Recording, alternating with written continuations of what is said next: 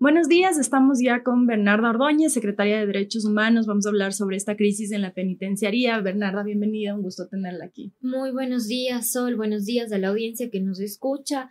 Eh, me gustaría iniciar este espacio también extendiendo una nota de pesar a los familiares de las personas eh, privadas de libertad que en estos lamentables hechos de violencia han perdido a sus familiares y desde la Secretaría de Derechos Humanos y desde, desde la presidencia del directorio del organismo técnico de rehabilitación social que asumimos este encargo desde el primero de octubre, hemos dado acciones concretas y urgentes en esta crisis del sistema penitenciario. La primera de ellas justamente tiene que ver con la creación de una comisión de intervención emergente del Estado. ¿Por qué se dio esta comisión? Yo en otros espacios he explicado las dificultades jurídicas que tenemos con el Código Orgánico Integral Penal para trabajar de forma articulada tanto el eje social como el eje de seguridad. En esta comisión hemos tenido ya, eh, que está liderada por la Defensoría del Pueblo y con el apoyo de todas las funciones del Estado, por supuesto, hemos tenido ya una primera reunión, un primer acercamiento con representantes de la Asamblea Nacional y de la Iglesia Católica para entablar un proceso de pacificación. El siguiente lunes de esta semana tenemos otro encuentro con organizaciones de derechos humanos que han seguido de cerca y que tienen un expertise en eh, derechos humanos en privación de contextos de, libertad. Eh, eso en, cuanto a esta comisión. Otra de las acciones. Una precisión ahí, perdón, Bernarda. Esta comisión es la que el eh, gobernador ayer, el gobernador Arosemena estuvo ayer aquí y él dijo que estaban creando una comisión para este proceso de pacificación que estaría liderada por Nelsa Curvelo. ¿Es de esta? Eh, este proceso de esta, esta comisión nosotros creamos en el marco del directorio del organismo técnico, eh, le dimos una, un carácter jurídico y en este proceso de pacificación también va a participar por pedido del señor presidente el activista de derechos humanos Nelsa Curvelo. ¿Y es eh, una comisión, son dos comisiones distintas o es la misma comisión? Es el mismo proceso de pacificación, porque este proceso de pacificación está enmarcado en lo que nos han dicho los expertos internacionales, tanto de pacto como de la Oficina de las Naciones Naciones Unidas. Este proceso de pacificación se va a construir en base a una metodología internacional que ha funcionado en otros países como México, como Italia, como Paraguay, como Colombia, en algunos casos, que se llama consensus building. Esto es un proceso eh, que tiene una metodología muy particular de trabajar, que se lo hace con actores eh, terceros eh, para lograr un, un, proceso de pacificación al interior de los centros de privación de libertad. Entonces, es un solo proceso de pacificación. En el que participan la Defensoría del Pueblo, estos activistas de derechos humanos, incluida la señora Curvelo, también habrá las iglesias. Una de las preguntas que la gente se hace constantemente es ¿por qué las iglesias? ¿Por qué las iglesias? El pasado 28 de septiembre, cuando tuvimos también otros lamentables hechos de violencia y como secretaria de Derechos Humanos nos trasladamos a, a la penitenciaria de litoral y a criminalística, una mamá de un fallecido me dijo, por favor, yo quiero una cruz para mi hijo. Quiero una cruz.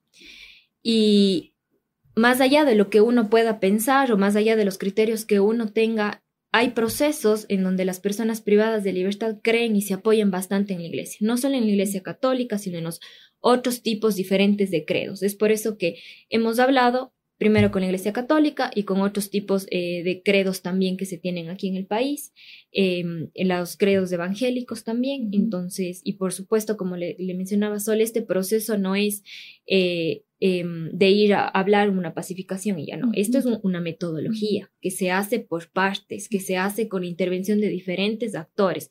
De hecho, aquí en el Ecuador se encuentra ya el experto de las Naciones Unidas que ha trabajado en, en Paraguay y él llevó y lideró un proceso de pacificación en Paraguay. Entonces, estas metodologías de trabajo eh, dan cuenta de lo que ha funcionado en otros países y aquí el Ecuador todas las funciones del Estado estamos trabajando para devolverle la paz al país. ¿Y que incluyen qué? Porque una de las preocupaciones más grandes es justamente lo que pasó ayer. Ayer se anuncia el secuestro eh, de la hija de Fito, eh, aparentemente, alias Fito, en Manabí. Es decir, ya se empiezan a ver eh, represalias incluso por fuera de las cárceles, en ciudades, en este secuestro, según veía hoy el reporte en los noticieros, nosotros también lo hemos reportado, se da un spa, sale ella con una compañera o una amiga, la secuestra en el carro, luego el carro es incendiado. Es decir, ya hay algunos elementos que están demostrando esta eh, idea que habíamos ya varias, eh, desde varios organismos de la prensa incluso se había anunciado que la violencia en las cárceles no se queda en las cárceles. La gente dice que se maten cuando en realidad primero son vidas humanas y segundo eso irradia hacia la sociedad. Con estos actos que ya empiezan a salir por fuera de las cárceles, ¿cómo este proceso de pacificación eh, con esta metodología ya aplicada en otros países eh, empezaría? ¿Con cuáles son las primeras acciones y cómo se empezarían a ver eso, los primeros efectos? Sol, como he manifestado en otros espacios del Ecuador, vive una profunda crisis de violencia y en el tema penitenciario una crisis que desde nuestra perspectiva la hemos llamado una crisis del olvido del Estado. Em, una de las primeras acciones también que hicimos como directorio fue un diagnóstico de la problemática y ahí pudimos observar, por ejemplo, que eh, las personas privadas que se encuentran de libertad, más allá de los temas que ya hemos hablado del hacinamiento, del uso excesivo de la prisión preventiva, todo, todo este tipo de, inconvenientes ya de índole legal, eh, no tienen ni el 68% 25 años y empezaron a delinquir a los 11 años. cuando se involucraron en las redes de microtráfico y de violencia. Porque la violencia aquí en el país toca y es un tema muy importante que hay que principalmente prevenir. El 18.68% de las personas que son detenidas en el país es por delitos de violencia y específicamente violencia intrafamiliar. El Ecuador es un país que está atravesando por una crisis de violencia estructural y voy a poner un ejemplo muy, muy concreto y muy específico eh, y que está relacionado también a las adicciones.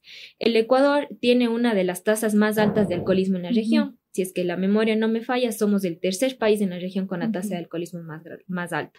Chile es el cuarto, Chile nos sigue, pero Chile no tiene los problemas de violencia, Chile no tiene los problemas de inseguridad. Entonces, ¿a qué, a qué llevo esto? A que tenemos un problema de violencia. Es muy importante trabajar en el proceso de pacificación con las metodologías y con las líneas que nos dan los organismos internacionales para que esta intervención sea la apropiada y la correcta. La violencia tiene que ser eh, prevenida y tiene que ser atendida desde una mirada multidimensional. Eh, lamentamos los hechos que hemos sido también testigos en los medios de comunicación. Esperamos que la Policía Nacional investigue lo antes posible, se neutralice lo antes posible y eh, lamentablemente nosotros somos testigos todos los días de casos de violencia, de violencia hacia las mujeres y, es muy lamentable que este tipo de hechos se den en el país. Eh, un poco repitiendo la pregunta sobre esta metodología, ¿cuándo, ¿cuáles van a ser las primeras acciones para aplicar ya esta metodología y cuándo se podrían ver los primeros resultados? La primera acción es establecer los actores. Por eso tuvimos ya el día sábado a las dos y media, tuvimos la primera reunión. Este día lunes tenemos la otra reunión, porque este es un proceso que interviene, es multiactor. Entonces, estamos ya con los sectores, digamos, eh, que pueden intervenir, como la iglesia, católica, la iglesia evangélica, los, las personas que han trabajado en derechos humanos en contextos de privación de libertad, también está la academia, un factor importante. Y de hecho, el experto eh, nos mencionaba que incluso eh, los medios de comunicación también forman parte de este consensus building. Esto estamos construyendo, lo estamos trabajando, se tiene que aplicar el contexto ecuatoriano y estos son los, los, primeros pasos que se han dado en cuanto a esta construcción de este proceso de pacificación. Eh, hay esta urgencia de querer ver ya que las cosas se tranquilicen. Eh, la última, los últimos hechos violentos fueron a finales de septiembre, apenas un mes y un poquito más ocurren estos nuevos hechos. El Estado no está en capacidad de garantizar el bienestar de las personas privadas de libertad en este momento. Compartimos la urgencia, la preocupación, de ahí que las acciones urgentes que hemos emprendido como directorio, que somos la institución encargada de las políticas públicas, ha sido, como le mencioné, esta comisión. La segunda de ellas, lo que tanto se ha hablado que tiene que ver con el censo penitenciario, en sesión del directorio, que estamos conformados por los ministros del eje social, aprobamos ya la metodología de cómo se va a hacer el censo penitenciario. Este censo se construyó con la participación de todas las funciones del Estado, particularmente con el apoyo eh, del Instituto del INE para la metodología conforme dicta el reglamento del sistema y eh, este, este censo penitenciario va a permitir no solo conocer una caracterización de las personas privadas de libertad, sino justamente hacer eh, lo que tiene que ver con los procesos ya adecuados de la administración de las personas privadas de libertad al interior de los centros de privación de libertad. Otra acción urgente que tiene que un impacto a corto y mediano plazo tiene que ver con el crédito del BID de 45 millones de dólares, porque este crédito tiene cuatro componentes. Voy a referirme solo a dos de ellos. El primero, que tiene que ver con infraestructura, eh, que cumpla con los estándares de, derechos humanos, con las reglas de Mandela. Por ejemplo, una de las reglas te dice cómo tiene que ser la distribución de las personas privadas de libertad. Y segundo, eh, la capacitación, el perfeccionamiento en procedimientos de intervención de los agentes eh, penitenciarios que intervienen. Entonces, estas acciones están ya en marcha y como te mencionaba Sol, eh, todas las funciones del Estado estamos trabajando arduamente para devolver a la paz al país.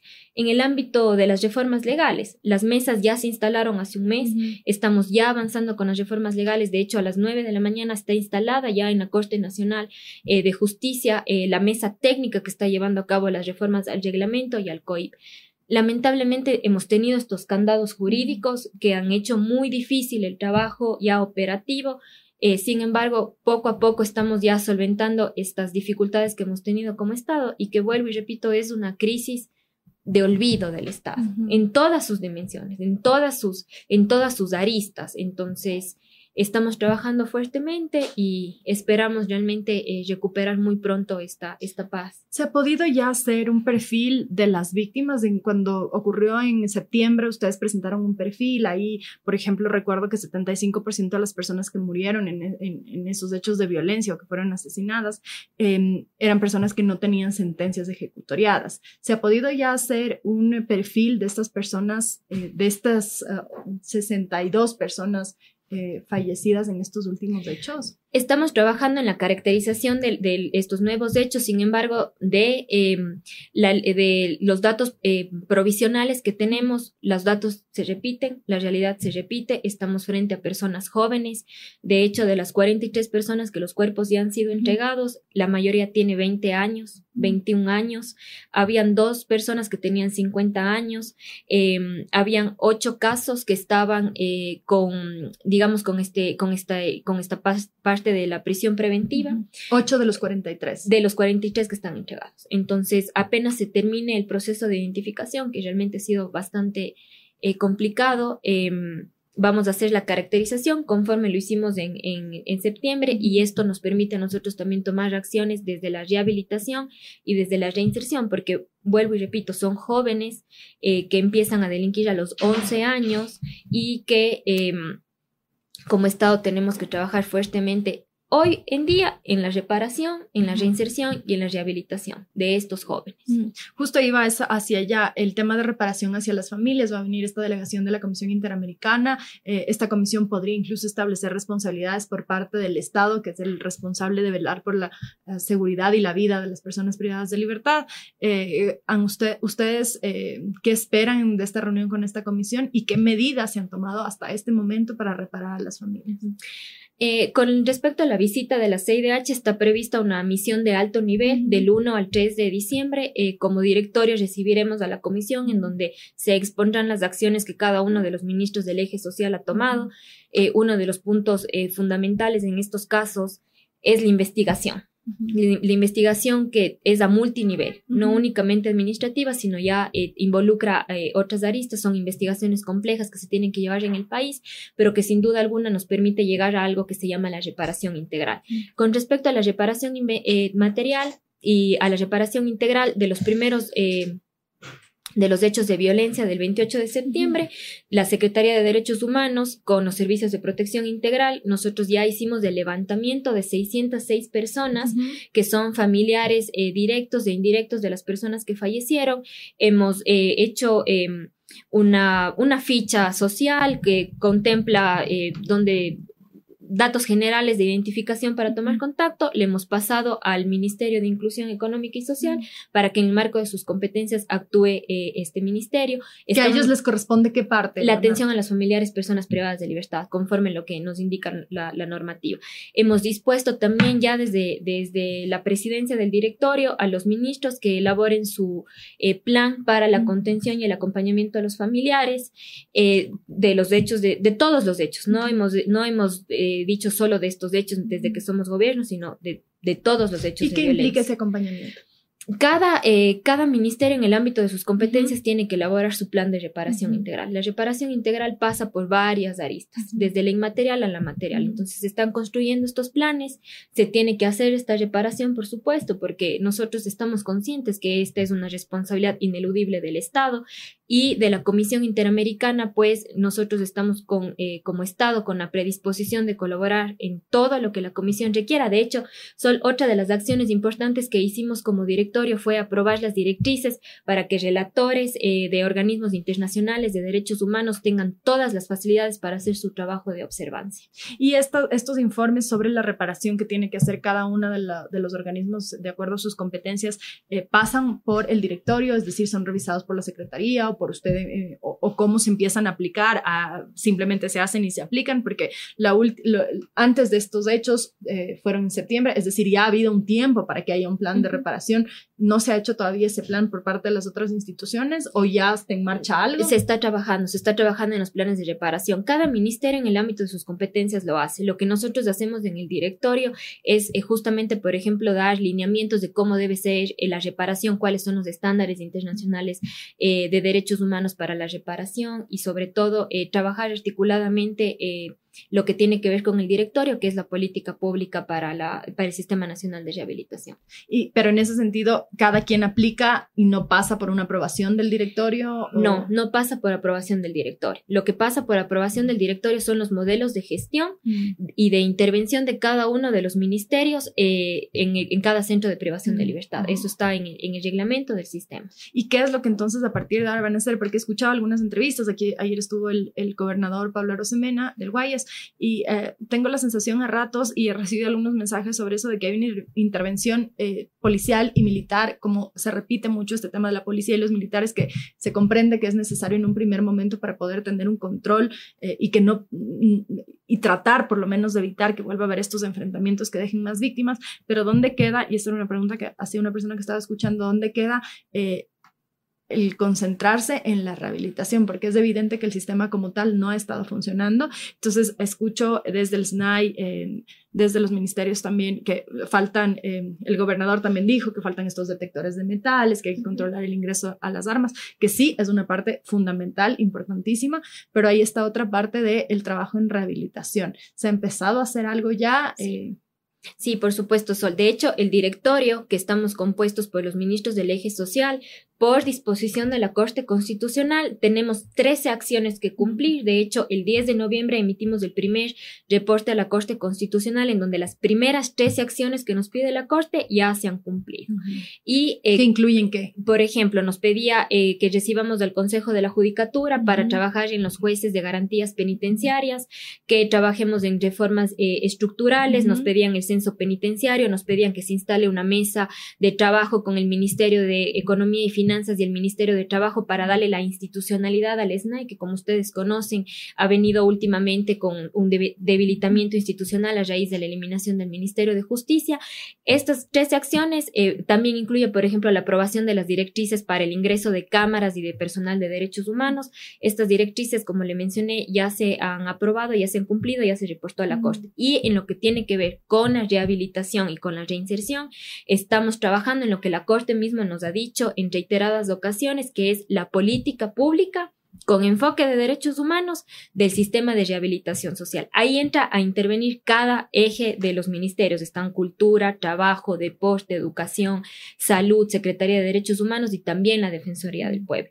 Em, lo que hicimos este, desde el 1 de octubre que asumí eh, la presidencia del directorio, primero fue un, un levantamiento de necesidades y un diagnóstico de cómo está la presencia de cada ministerio en cada centro de privación de libertad. ¿Y qué se concluye de ahí? Eh, por ejemplo, de lo que hicimos eh, en esta matriz que nosotros levantamos, primero pedimos al SNAI que levante esta ficha en cada uno de los centros de privación de libertad y por su parte a cada ministerio. Y de ahí cotejamos la información. De las necesidades más urgentes está salud, la atención a, las, a, las, enfermedades catastróficas, en el tema de las mujeres es muy importante garantizar, por ejemplo, la salud menstrual. De hecho, estamos ya trabajando en un plan de intervención, iniciamos la siguiente semana para garantizar eh, el acceso a la salud de las mujeres de una manera sostenida, no únicamente con, con acciones, digamos, te doy una toalla sanitaria y ya está, no, sino un plan sostenido y estructurado. Eh, por ejemplo, de deportes, incluso de cultura, ya se han hecho eh, eh, importantes proyectos de, de, inversión para que se pueda gestionar estos ejes. Desde la Secretaría de Derechos Humanos, uno de los puntos importantes que hicimos dentro de, bueno, eh, el, incremento en el presupuesto para trabajar la prevención de la violencia y también nosotros tenemos un componente para trabajar mujeres eh, privadas de libertad y también trabajar con eh, los agresores, ¿no? Entonces, esto está presupuestado, ya está en nuestros, en, nuestro, en nuestros planes operativos y estamos ya trabajando activamente. Y desde, ese, desde ese punto de vista de estas intervenciones que todavía eh, faltan por hacer, una de las quejas que había era que se habían quitado, por ejemplo, actividades que en algún momento tenían eh, o que si había un taller de carpintería había solo para 10 personas, eh, no eran rotativos, es decir, siempre las mismas personas accedían, pero eso excluía a todo el resto de, de personas privadas de libertad. ¿Cómo estas actividades se ha planificado ya una, un calendario nuevo para poder insertar estas actividades con considerando además que hay estos eh, presos que son de mayor peligrosidad. lo que todo el mundo se pregunta es por qué no están separados, por qué están controlando el interior de los pabellones y, dentro de, del contexto que ya hemos visto, eh, se desata esta violencia que les golpea a todos los demás, aunque no sean parte de estas bandas. ¿Hay algún mecanismo pensado desde la rehabilitación social eh, con respecto a este problema en particular. Sí, el primer punto, Sol, es el censo penitenciario. Mm. El censo penitenciario nos va no solo a permitir conocer cuáles son las características y las condiciones con las cuales están las personas privadas de libertad, sino justamente hacer este proceso de separación de eh, las personas privadas de libertad de mayor peligrosidad, de menor peligrosidad, por el tipo de delitos. Hay personas que están por tránsito, por Eso ahorita no existe. No existe. Es decir, pueden estar mezclados los presos más peligrosos con los menos peligrosos, alguien que debe pensión de alimentos o un accidente de tránsito versus un narcotraficante. Están medianamente separados, pero no de acuerdo a lo que, a lo que establecen, por ejemplo, las mismas reglas de Mandela. Entonces, el censo penitenciario es el primer paso. ¿Qué será cuándo? Ya se ha avanzado en, el, en la metodología, en el costeo, en cuánto se necesita. Para intervenir necesitamos eh, tomar la seguridad y el control adentro, porque, por ejemplo, el censo penitenciario tiene un presupuesto de 200 mil dólares. Necesitamos para hacer el censo 260 personas y tiene una duración de 15 días. a nivel nacional, en todos los A nivel nacional. Entramos eh, a intervenir en cuanto las condiciones de seguridad mejoren, porque también tenemos que, comprender que garantizar la seguridad hay que garantizar la, de todos los funcionarios. Eso por un lado, Sol. Por otro lado, eh, con lo que respecta a la, a la rehabilitación, a la reinserción, lo primero es la política pública. Recordemos que quedó aprobada una política pública del 18 de mayo del 2021 que fue aprobada este, y que la Corte Constitucional nos dice dos cosas al directorio. Primero, esa política pública tiene que adecuar a los estándares de derechos humanos. Y segundo, esa política pública tiene que estar adecuada al nuevo plan de desarrollo. Desde esa política pública hay que, hay que eh, trabajar los planes anuales de intervención de cada ministerio y lo más importante que es costear las actividades. Entonces, y va a haber presupuesto para todo esto porque otro de los temas de siempre fue el presupuesto. No es políticamente popular darle presupuesto a las cárceles cuando hay muchas urgencias en el país, cuando el país está golpeado por el COVID, etcétera. Hay necesidades, todo es urgente, todo es necesario. Eh, en ese sentido, este presupuesto eh, para el próximo año, por ejemplo, se va a aumentar con respecto a este año es, eh, ¿A qué se va a dedicar ese presupuesto?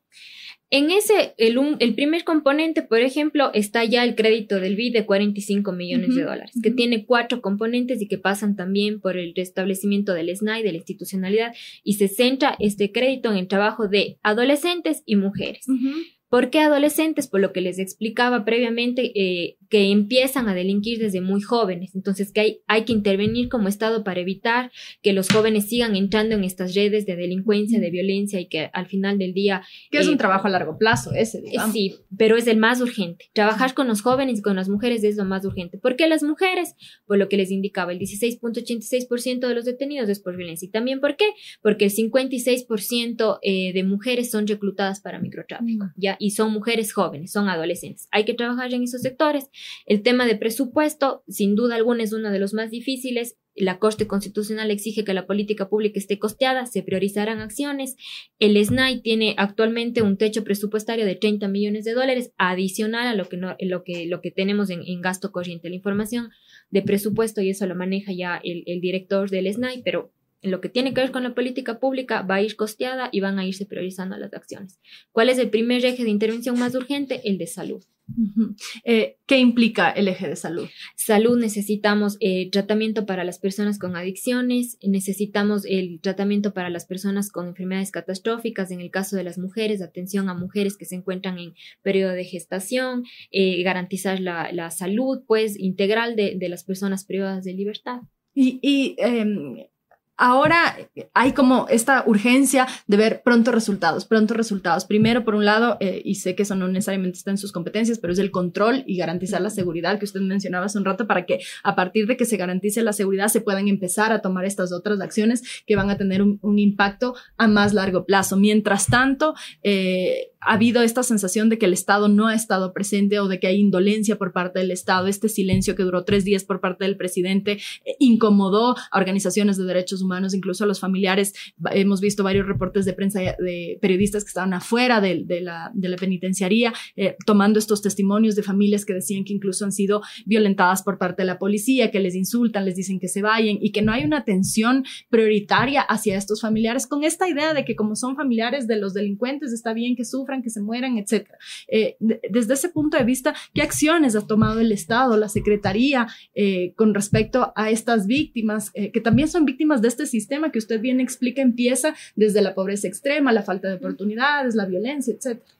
Sol, a diferencia de otras crisis por las cuales ha pasado el Estado ecuatoriano, pensemos el terremoto, pensemos la pandemia, el Estado no estaba preparado. Esta es una crisis diferente porque viene del producto del olvido del Estado en muchísimas, en muchísimas dimensiones, desde la pobreza, desde la violencia, desde, desde los círculos de violencia, de inseguridad que, con lo que crecen los niños. Entonces, este es producto de un debilitamiento también institucional. Como Secretaría de Derechos Humanos, siempre Siempre, desde el primer momento, nos hemos trasladado a donde han sido los hechos de violencia. ¿Y qué es lo que hemos instalado? Fue filtros de atención a las personas y a los familiares de las personas privadas de libertad. Hemos tenido deficiencia, sí, porque la articulación ha sido lo más difícil en este momento. Sin embargo, el 28 de septiembre Logramos articular ya filtros de atención, se instalaron carpas de criminalística, de la fiscalía, del registro civil, incluso para que el, flujo de atención para los trámites, para que se puedan llevar los, los familiares, los, los, los cuerpos de sus, de sus seres queridos, se haga sin tener que trasladarse de un lado al otro. Eh, también gestionamos desde la Secretaría de Derechos Humanos algo que, que, que, a, veces eh, puede, puede parecer algo muy pequeño, pero son los féretros y bóvedas para las personas privadas de libertad. Lo mismo volvimos a hacer en, en Guayaquil, eh, creamos eh, este flujorama de atención que antes que no, no existía realmente, eh, se hicieron estos filtros. Em, filtro 1, 2, 3 para la atención. Hemos levantado la información de los familiares para trabajar con todos los ministerios y con todas las funciones del Estado para garantizar la investigación, la reparación, el acompañamiento eh, y lo que compete hacer en estos casos de, de, grave crisis que nos duelen profundamente al país y que todas las funciones del Estado, insisto, estamos trabajando para devolverle la paz al país, desde todas las aristas, desde la función judicial ya empezamos a trabajar con las reformas, con los jueces, con los expedientes para los beneficios penitenciarios desde el Ejecutivo, lo propio con el fortalecimiento del SNAI, con em, lo que tiene que ver con la reestructuración de muchos procesos que, pues mm. han tenido varias dificultades. Entonces, estamos trabajando en acciones eh, inmediatas de corto y sobre todo de, mediano, largo y plazo que nos permitan tener un, sistema de rehabilitación social. Mm. Y em, ahora hay como mucho miedo eh, por parte de los ciudadanos, se siente el miedo de la gente, hay este miedo de eh, que esta crisis termine eh, viéndose ya no solamente dentro de las prisiones, sino en las cárceles, que la violencia se traduzca a otros niveles que quizá en este país no hemos estado acostumbrados a ver ese nivel de violencia. el propio ministro de Defensa advertía a los periodistas la semana pasada que se vienen tiempos muy difíciles para la cobertura periodística por los riesgos del narcotráfico, del crimen organizado, es decir, hay este ambiente de temor. Eh, y a usted también le veo un poco conmocionada, como preocupada. Eh, ¿Usted siente miedo con respecto a esto que está pasando? Personalmente, más que miedo, eh, a veces es la impotencia, porque estos hechos nos, nos duelen como, como a todos, ¿no? Nos, nos duelen estos hechos. Sin embargo, también hay que tener presente que esta dificultad que hoy estamos viviendo, esta grave crisis que estamos viviendo, va a ser superada si es que todas las funciones del Estado trabajamos juntos, porque es un problema que, que tiene, requiere una intervención de todas las funciones del Estado. El Ecuador tiene eh, ciertas particularidades que hacen que esta problemática sea... Eh, compleja. Tenemos dos fronteras, una norte por donde ingresan drogas y una sur por donde ingresan las armas. Eh, de ahí que la, complejidad del problema. Sin embargo, como le decía Sol, y soy muy reiterativa, estamos trabajando todas las funciones del Estado, todas, porque este, este problema requiere una intervención en tres niveles, el económico, el social y el de seguridad. ¿Por qué el económico? Porque aquí existe economía sumergida. ¿Por qué el social? Porque es una crisis de olvido del Estado, del acompañamiento, de cómo crecen estos niños, estas niñas y cómo, cómo se termina, digamos, eh, la, violencia expandiendo, porque la violencia en el país ha estado muy invisibilizada. Cuando hablamos de las estadísticas de violencia, a veces pensamos que, que, que no nos pasa a nosotros, que no está en nuestros hogares, cuando con datos hemos demostrado incansablemente cómo está la violencia en el país. Y segundo, el tema de seguridad, que tiene una intervención, pues, directa directa con el eje de seguridad. Mm. Eh, voy un poco terminando ya con esto. Otra de las preocupaciones, y no sé si es que esto se ha discutido en el directorio, se lo planteo, es este, em, esta facilidad de permear del crimen organizado en las instituciones del Estado. Ha habido ya varios casos de policías involucrados en, temas de corrupción, incluso de crimen organizado dentro de, de las cárceles, eh, militares también. Eh, es decir, eh, la propia ministra, en ese momento, ministra María Paula Romo, decía que los tentáculos del narcotráfico están en todas las instituciones, eh, en la justicia, en, las fuerzas del orden, etc. Eh, ¿Cómo se puede abordar eso? ¿Han pensado dentro de, este, de esta propuesta que están armando, de esta intervención más bien integral? Esta depuración o un proceso de investigación que no sean juez imparte, porque también si es que se investigan por parte de los propios compañeros, si hablamos de la justicia, es difícil poder llegar a eso, comisiones internacionales, es decir, ¿hay algún mecanismo para hacer una investigación de posible infiltración del crimen organizado dentro de las instituciones? Bueno, al respecto, dos puntos. El primero, como les decía, está tener esta escuela de agentes penitenciarios y de mejorar los procedimientos y el entrenamiento del personal va justamente a va a lograr prevenir en gran medida estos hechos que, estamos comentando. Y el segundo eje que estamos trabajando ya con las recomendaciones de los expertos internacionales en lo que tiene que ver al diseño institucional del ente encargado que es el SNAI, por ejemplo, del pacto, nos recomendaban que siempre tienen que haber procesos de control interno dentro de, las, de, dentro de cada una de las instituciones.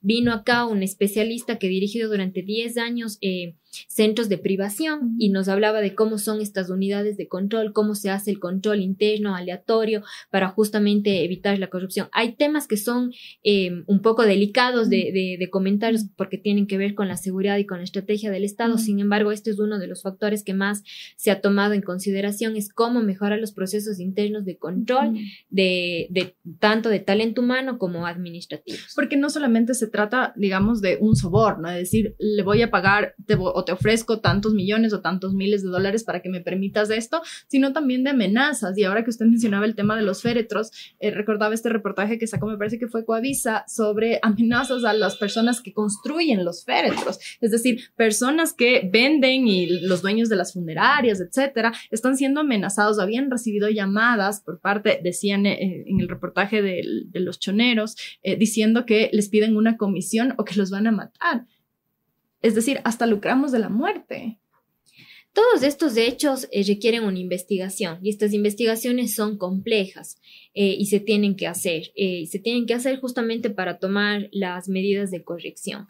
Eh, lamentablemente, como podemos ver, es una crisis muy compleja la que estamos viviendo y requiere los esfuerzos de todas las instituciones del Estado para solventarla y el, eje llamado investigar, pues eh, está haciendo lo propio desde, desde sus competencias y activando todos los mecanismos eh, legales existentes para solventar esta crisis. Mm. otra de las preguntas que recibo, Daniel Arteaga, que le pregunta si tiene conocimiento de varias quejas sobre vulneración de derechos laborales, hostigamiento, demora en pagos de liquidación violencia en la Secretaría que encabeza, no tiene que ver con esto, pero no sé si es que...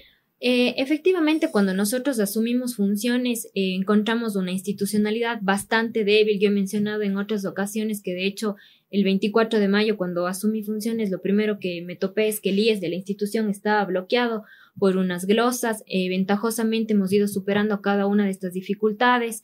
Actualmente ya tenemos los recursos para cancelar estas glosas, que de hecho eran productos de la División del Ministerio de Justicia, de funcionarios que eran de la antigua Dirección Nacional de Rehabilitación Social. Imagínense, estamos hablando de procesos que tienen más de 10 y 13 años y que lamentablemente estamos hoy viviendo las consecuencias de este olvido institucional también. Eh, ya tenemos los recursos, levantar una glosa no es un, tema sencillo, incluso estaba con intervención judicial, eh, ya se ha hecho lo propio con las liquidaciones. ¿Glosas por no haber pagado el IES? Sí, glosas por no haber pagado el ¿Desde cuándo? Este caso son de eh, la ex Dirección Nacional de Rehabilitación Social, o sea, antes de que se cree el Ministerio de Justicia, antes del 2008. Entonces, la crisis institucional, como pueden ver, ha tenido bastantes años. Eh, sin embargo, ya en, estos pocos meses que estamos de gestión hemos conseguido los recursos, se levantó la, la parte judicial. En cuanto a las liquidaciones, estamos al día en las liquidaciones. Eh, de la lista de personas liquidadas incluso están de años anteriores no solo de los funcionarios que hubo en este momento la transición de mando, sino de pagos pendientes. Pagos pendientes de hace muchísimos años. Han sido más de 260 mil dólares que hemos, hemos, liquidado. Igual la información, la ciudadanía lo puede revisar en nuestros canales de, de transparencia y de acceso a la información pública y si es que así se requiere. Eh, todo lo que tiene que ver con procesos de, mejoramiento interno lo estamos haciendo, eh, instalando protocolos, mecanismos. Eh, ha sido un, proceso institucional bastante demandante. Por ejemplo, otro de los temas eran los escáneres, los papeles documentales, la contabilidad. Em, de los 101 escáneres que contablemente estaban en las cuentas de la Secretaría, 87 ya se han pasado al SNAI. Entonces, estas son cosas que no se han hecho en tres años porque la Secretaría tiene tres años de creada, sin embargo, en este poco tiempo hemos ido dando solución a cada uno de los temas que se han planteado. Eh, oportunamente enviamos ya a la Contraloría General del Estado para que haga sus exámenes especiales eh, de todos estos procesos. Imagínense lo que es todo lo que, todo lo que administrativamente conlleva. Se nos quedan un montón de temas, ya tengo que ir cerrando, no quiero dejar de preguntarle sobre la salida. ¿Hay salida a esto? ¿Hay como mucha desesperanza? Si usted conversa con la gente, eh, hay la sensación de que no vamos a salir, hay la preocupación de convertirnos eh, o de ver estas imágenes en otros lugares, eh, como hemos visto en otros países donde el narco está infiltrado en todos lados, donde los periodistas no podemos ejercer el, el no hay garantías para que ejerzamos el trabajo y por lo tanto los ciudadanos no pueden recibir información, que hay atentados en las eh, se ha hablado desde, incluso eh, se ha utilizado la palabra terrorismo, la palabra narcotráfico y crimen organizado se ha repetido muchísimo en estos días. Eh, la sensación que queda es de esta angustia. ¿Hay, el Estado va a poder garantizar una salida a esto? La salida es trabajando juntos. Y como país, como Estado, como eh, sociedad, estamos eh, dando pasos muy firmes para recuperar esta paz. Nosotros conversábamos con los expertos y, personalmente he tenido la oportunidad de trabajar en procesos internacionales, Corte Penal, Corte Interamericana, y la respuesta del Estado eh, está siendo primero en sintonía con lo que se requiere, trabajar juntos, como un solo puño, con cada una de las funciones del Estado. El Ecuador tiene solución, tiene salida, trabajemos juntos, qué es lo que necesita hoy por hoy el país. Amenazas y este tipo de, hostigamiento no, no, han llegado hacia usted, porque ya eh, incluso cuando se habla, como le decía el propio ministro que decía, cuidado con lo que se viene en los próximos años, va a haber hostigamiento, etcétera. Eh, en ese sentido, desde, su, desde su, labor tan cercana a este tipo de, de, digamos, de situaciones que no solamente involucran víctimas, pero que también tienen crimen organizado, es decir, no podemos que hay crimen organizado, que hay violencia al interior de las cárceles, a cárceles, que hay personas que difícilmente se van a rehabilitar eh, y por eso la preocupación de separarlos de aquellos que sí se pueden rehabilitar. En ese contexto, em, le preguntaba hace un momento si tiene miedo pero también si es que has recibido amenazas, si es que los funcionarios que están trabajando en este tema han recibido amenazas. En el caso de la Secretaría de Derechos Humanos y de la presidencia del directorio, pues que somos del eje social, realmente a nivel personal no, no he recibido amenazas. De hecho, cuando me traslado a, Guayaquil o a La Tacunga o a cualquier centro, lo, lo hago sola, no, no, no, he, no he viajado, digamos, con, con seguridad o algún tipo de, de requerimiento adicional, porque Realmente no, en mi caso particular no, no se ha presentado. Desconozco si en el caso de otros compañeros, de otros colegas, ministros, eh, ministros de Estado, claro que también todo depende de la, de la intervención. Por ejemplo, no es lo mismo lo que nosotros estamos haciendo a lo que hace Fausto Cobo. que es el director del SNAI, del Centro Estratégico, o, lo que hacen las diferentes carteras de Estado. Eh, yo, Sol, eh, simplemente finalizar eh, este espacio, agradecerle por el tiempo y hacer un llamado a la unidad. Muy em, muy difícilmente vamos a superar esta crisis es que no trabajamos juntos, cada una de las funciones del Estado, reconocer que hemos tenido deficiencias como Estado a lo largo de los años, sin embargo que estamos actuando y que tenemos que seguir trabajando con la urgencia que lo amerita. Entonces, eh, de mi parte esto, desde el 1 de octubre que asumimos funciones, hemos tenido sesiones semanales del directorio para solventar cada uno de los puntos que nos ha pedido la Corte Constitucional.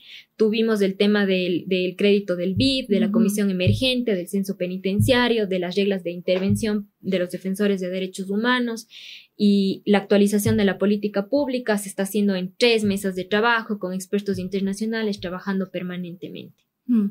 Ok, le agradezco mucho por, por haber estado aquí, Bernarda, y, espero poder volver a hablar en las próximas semanas, esperando además que no vuelva a ocurrir algo similar a lo que ha pasado. Muchas gracias. Por Muchísimas gracias, Sol. Gracias. Gracias. Esta fue la entrevista con Bernarda Ordóñez, secretaria de Derechos Humanos. Recuerden que pueden volver a ver. ¿Estamos al aire, Sami? Sí, eh, no sabía si estamos al aire. Disculpen, estábamos cerrando esta entrevista con Bernarda Ordóñez, secretaria de Derechos Humanos. Eh, hemos conversado sobre la situación en la penitenciaría y las acciones que se está tomando desde esta secretaría eh, y desde el Estado para controlar lo que está pasando y pues mejorar este sistema de rehabilitación. Pueden volver a escuchar esta entrevista en su plataforma de podcast favorito y también en las redes de GK y en gk.city. Así que por lo pronto me despido y que tengan un excelente día.